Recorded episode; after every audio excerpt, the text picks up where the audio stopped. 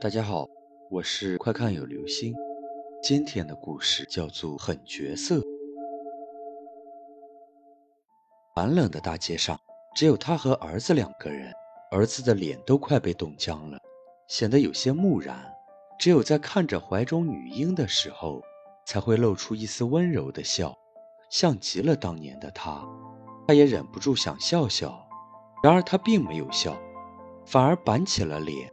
重重的咳嗽了一声，儿子的脸顿时红了，惊慌地看着他。他轻声说道：“儿子，干我们这行的只有一个诀窍，那就是心狠。”他满意的看到儿子的表情变得重新冷漠起来。心不狠，你就做不了这一行。看你刚才看他的那个眼神，那不是咱们这行人的眼神。他的眼里突然放出了冷酷而残忍的光。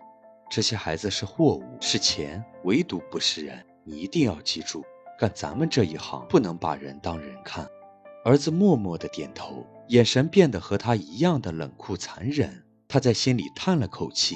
儿子眼神像他，可是脸长得还是像孩子他妈那个后来被他转卖掉的女人。一辆车开了过来，他从儿子手上接过女婴，塞了过去。车窗里塞过了一叠钞票，这么多，他有些惊喜。对方给的超过了原定的价格。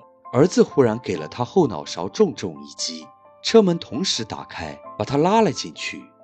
儿子看着远去的车，把那叠钞票揣进了怀里。老东西真的太老了，一天到晚只会讲道理，却不知道现在的器官和尸体有多么值钱。好了，这就是今天的故事，狠角色。